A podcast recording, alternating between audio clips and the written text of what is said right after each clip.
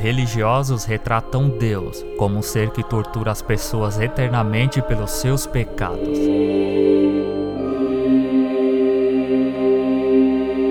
Os incrédulos naturalmente questionam como alguém pode adorar um Deus que cria humanos falíveis para serem atormentados eternamente no inferno.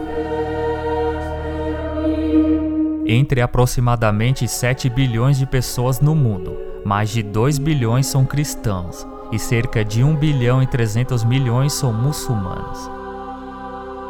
Juntos, essas duas religiões reivindicam cerca da metade da população mundial, e ambos os grupos acreditam em um local de condenação. O conceito de inferno também tem um lugar no judaísmo, e embora assumisse formas diferentes nas religiões orientais, incluindo o hinduísmo, o budismo e o taoísmo. A ideia de tormento perpétuo ou quase perpétuo é tão prevalente nas religiões e culturas do mundo que, se você menciona inferno, um certo conceito entra imediatamente na mente das pessoas.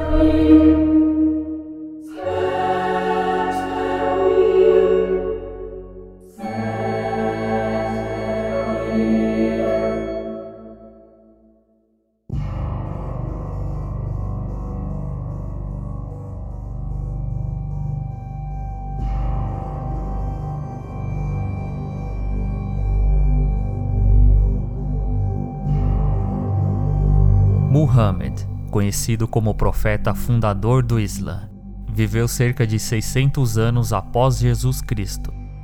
Naquele tempo, o conceito de inferno já estava bem estabelecido no cristianismo e Muhammad o adotou na nova religião.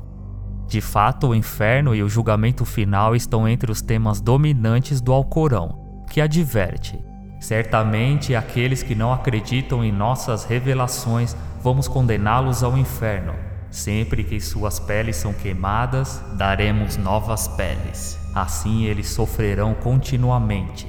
O cristianismo, incluindo o catolicismo romano, a ortodoxia oriental e o protestantismo, também é enquadrado em grande parte nos conceitos de julgamento e, para aqueles que não cumprem os critérios necessários, sofrimento eterno no inferno.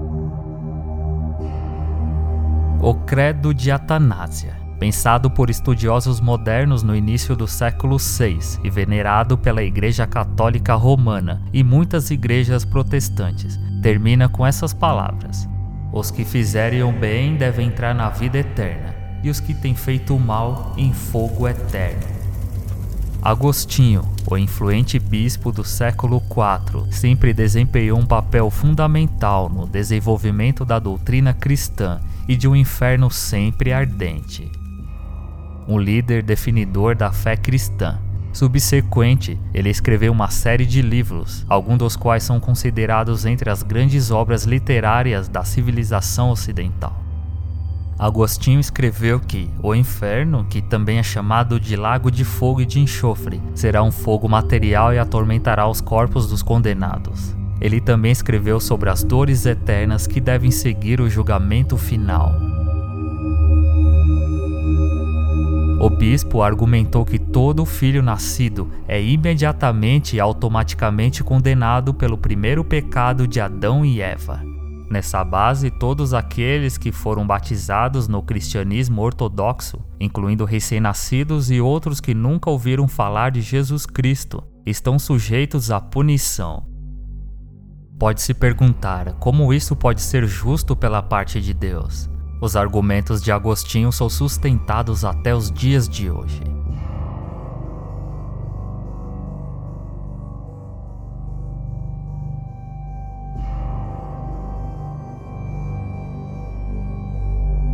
Quase mil anos depois de Agostinho, o italiano Dante Alighieri escreveu a Divina Comédia. Dante era um católico romano, político, poeta e filósofo. Seu trabalho, como o de Agostinho, é considerado uma das pedras angulares das ideias religiosas ocidentais. O inferno, descrito por Dante, está em forma de funil, que segue em direção ao centro da Terra, onde Lúcifer está à espera. Em cada círculo são punidos pecados distintos, de acordo com seu grau de gravidade. Os pecados menos graves são punidos nos primeiros círculos e os mais graves nos últimos. Primeiro círculo, o limbo. É destinada aos pagãos virtuosos e aos não batizados, aqueles que morreram antes da vinda de Jesus Cristo. Suas almas vagam pela mais completa escuridão, o que representa a não iluminação de suas mentes, que não conhecem o Evangelho e seus ensinamentos. Segundo círculo, Vale dos Ventos. Encontra-se a sala do julgamento. É lá que o juiz do inferno, chamado Minos, ouve a confissão dos mortos e os destina a um dos nove círculos. Faz isso enrolando sua enorme cauda em volta do corpo. Cada volta representa um círculo abaixo. Nesse mesmo círculo estão aqueles que cometeram o pecado da luxúria, que são atormentados por furacões e ventanias, representando os vícios da carne, que assim como o vento, os levavam de encontro ao pecado. Terceiro círculo, Lago da Lama. Encontra-se os gulosos, atolados numa lama suja, são punidos ao ficarem prostrados debaixo de uma forte chuva de granizo, água e neve, sendo arranhados, esfolados e dilacerados por um enorme cão de três cabeças chamado Cérbero, que retrata o apetite sem fim.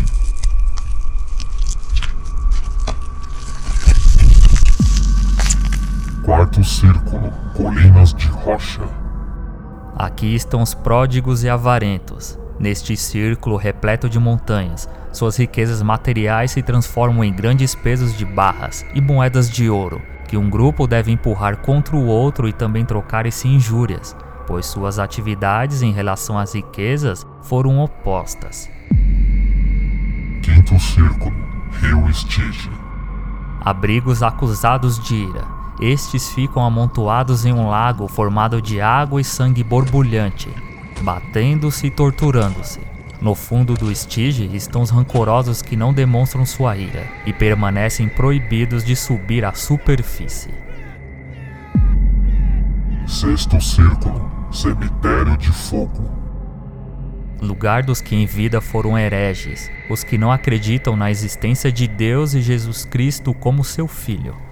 A punição que eles recebem é o sepultamento em túmulos abertos de onde sai fogo, o que nos lembra a sentença dada aos condenados por heresia, que eram queimados em fogueiras.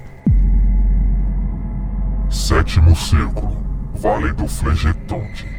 É o destino dos que praticam violência. Esse círculo é dividido em três vales. No primeiro vale, Vale do Rio Flegetonte, estão as almas dos que foram violentos contra o próximo. Aqui eles permanecem mergulhados em um rio feito com sangue dos que eles oprimiram. Na margem do rio fica um minotauro de Creta e centauros que atiram setas nas almas que se erguem do sangue. No segundo vale, Vale da Floresta dos Suicidas, estão os que praticam violência contra si mesmo. Esses se transformam em árvores sombrias e retorcidas. No Vale do Deserto Abominável, o terceiro vale, estão os que praticam violência contra Deus, contra a natureza e contra a arte e são condenados a permanecer em um deserto de areia quente, onde chove chamas de fogo, um lugar estéril e sem vida, contrário ao mundo criado por Deus. Oitavo Círculo Valas Malditas É dividido em dez fossos, onde são punidos diversos pecados. No primeiro fosso estão os rufiões e sedutores, açoitados continuamente pelos demônios, que os obrigam assim a cumprir os seus desejos. No segundo estão os aduladores e lisonjeiros. Estes estão imersos de fezes e estercos, que representa a sujeira deixada no mundo, resultado do proveito que tiraram dos medos e desejos dos outros e das falsas palavras proferidas. O terceiro é destino dos simoníacos, enterrados de cabeça para baixo e com as pernas sendo queimadas por chamas. No quarto encontra-se os adivinhos, que como punição têm as suas cabeças voltadas para as costas, os impossibilitando de olhar para frente. No quinto fosso estão os corruptos, submergidos de um lago de piche fervente. No sexto são punidos os hipócritas. Esses são vestidos em pesadas capas de chumbo dourado. No sétimo estão os ladrões, que são picados por serpentes que os atravessam e os desintegram. No oitavo são castigados os maus conselheiros, aqui eles são envolvidos em infinitas chamas e padecem ardendo.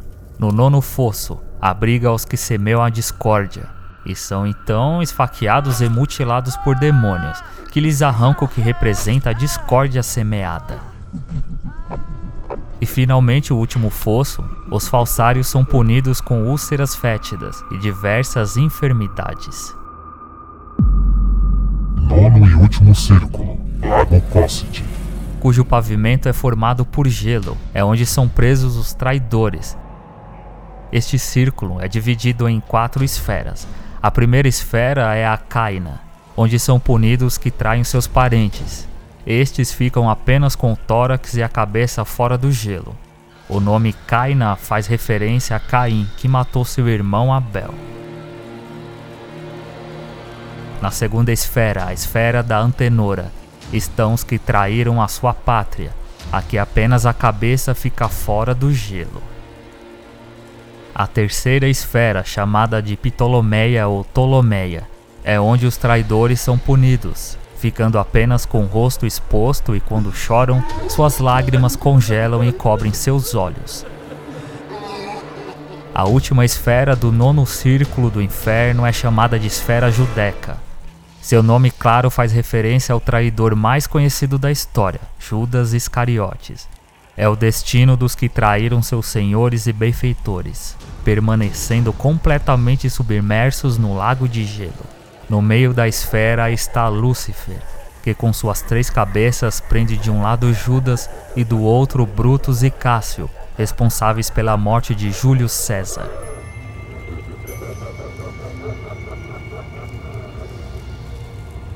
Dante, em sua viagem, foi primeiro ao inferno, depois ao purgatório e finalmente ao paraíso.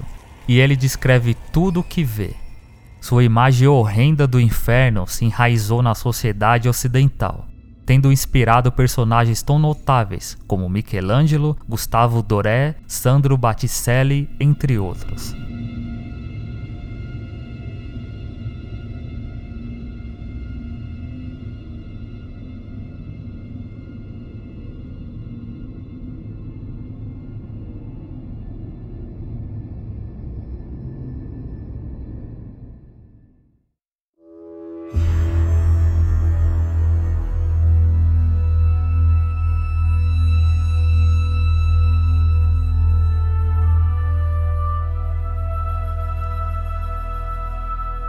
De onde Agostinho e Dante obtiveram suas ideias sobre o sofrimento sem fim para os pecadores.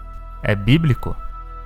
É verdade que no tempo de Cristo, o judaísmo incorporou conceitos relacionados em um sistema de crenças.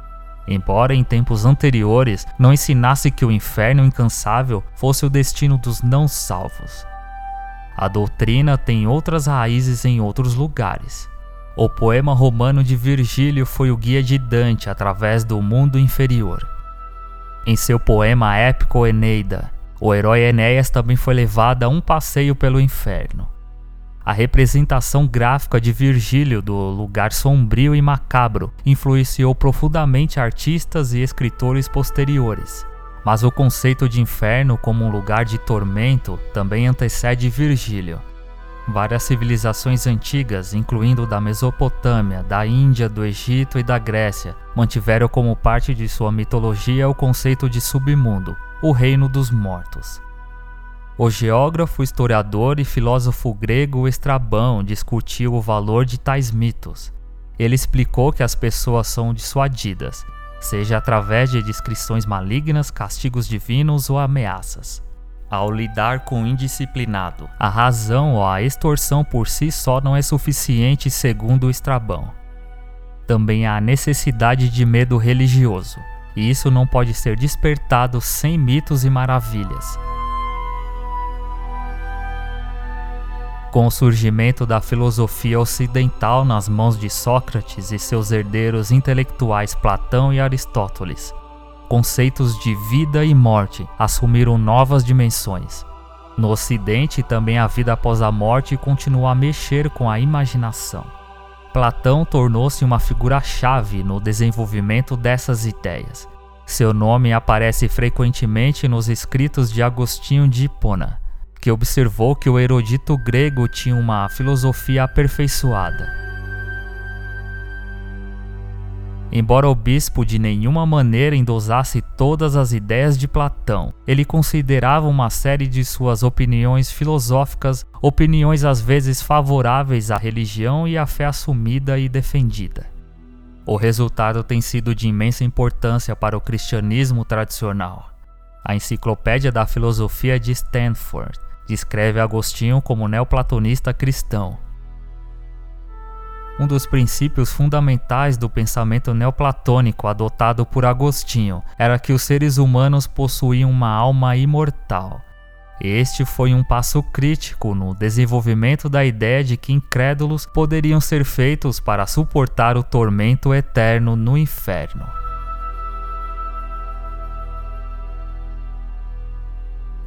As culturas e filosofias pagãs contribuíram grandemente para os conceitos modernos do inferno, mas o que a própria Bíblia diz sobre o assunto? No Velho Testamento, a palavra hebraica, muitas vezes traduzida como inferno, é Sheol, embora realmente signifique túmulo. A Bíblia ensina que quando morremos, simplesmente vamos ao túmulo. O conceito de inferno se desenvolveu em Israel somente durante o período helenístico, começando no século IV a.C. As ideias religiosas e filosóficas gregas, incluindo de Aristóteles e Platão, tornaram-se influentes em toda a região durante esse período.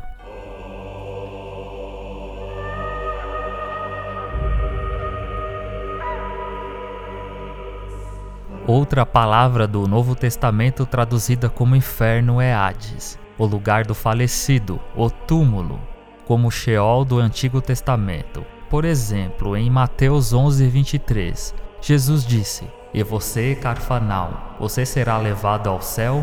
Não, vai até Hades." Hades também é conhecido como deus grego do submundo, além do lugar sombrio abaixo da terra, que é considerado o destino final para as almas dos mortos. Hades conseguiu o domínio do submundo através de uma luta contra os titãs que Poseidon, Zeus e ele venceram. Assim, Poseidon ficou com o domínio dos mares, Zeus ficou com o céu e a terra, e Hades com o domínio das profundezas talvez o mais temido dos deuses. As pessoas tinham medo até mesmo de pronunciar o nome de Hades, pois este era um deus sereno e frio.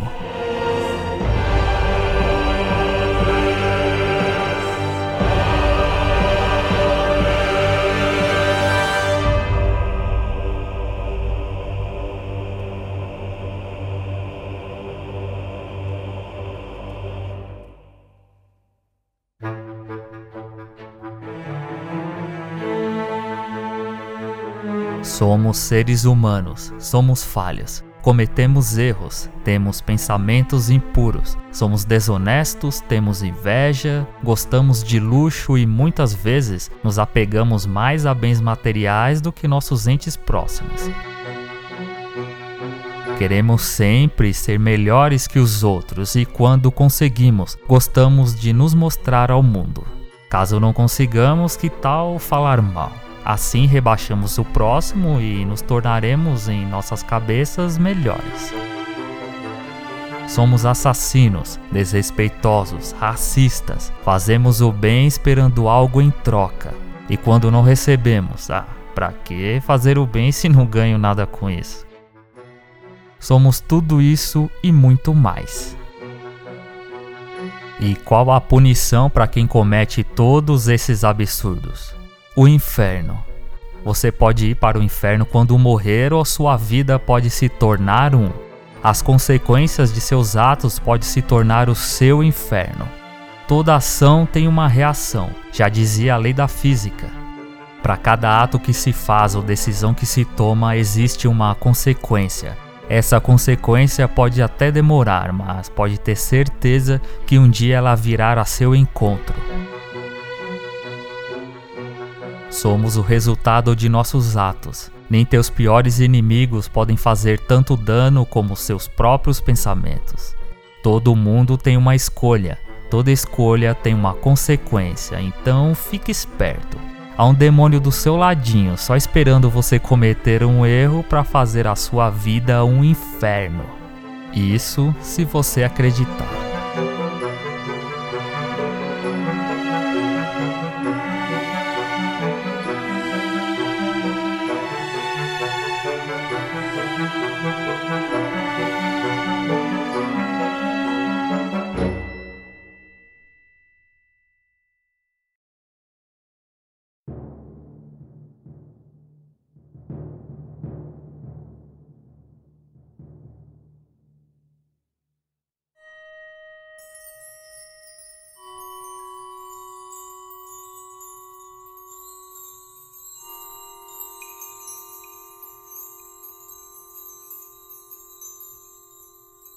Eu sou o Evandro Pinheiro e este foi o podcast. Sai, sai, deixa que eu assuma. É, o que, que você quer o microfone? Tá bom. Eu sou o Mochila de Criança e você acabou de ouvir o podcast Averiguei o Mistério. Envie suas sugestões, críticas, elogios, ofensas, pecados, dinheiro que eu mandarei a vocês um vale inferno. Mandem para o e-mail averigueiaomistério@gmail.com ou pelas redes sociais. No Twitter que é o arroba e o arroba evandro underline boss. Hum, acho que eu vou criar um Twitter para mim também, o que você acha? O Facebook através do endereço facebook.com barra averigueiomistério. Não deixem de compartilhar. Quanto mais pessoas forem para o inferno, melhor para mim. Ganho comissão e preciso bater a meta do mês. O tema deste episódio foi sugestão do ouvinte Roberto Amaral.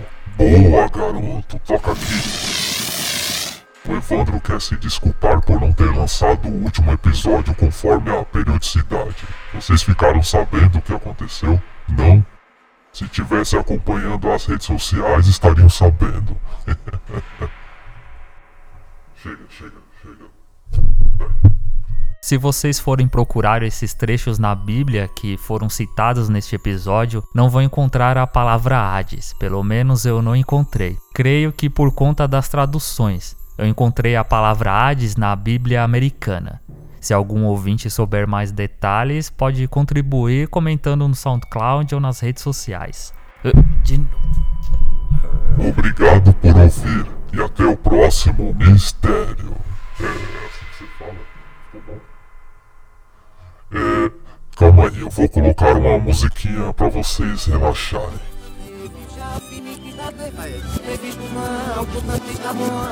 Thank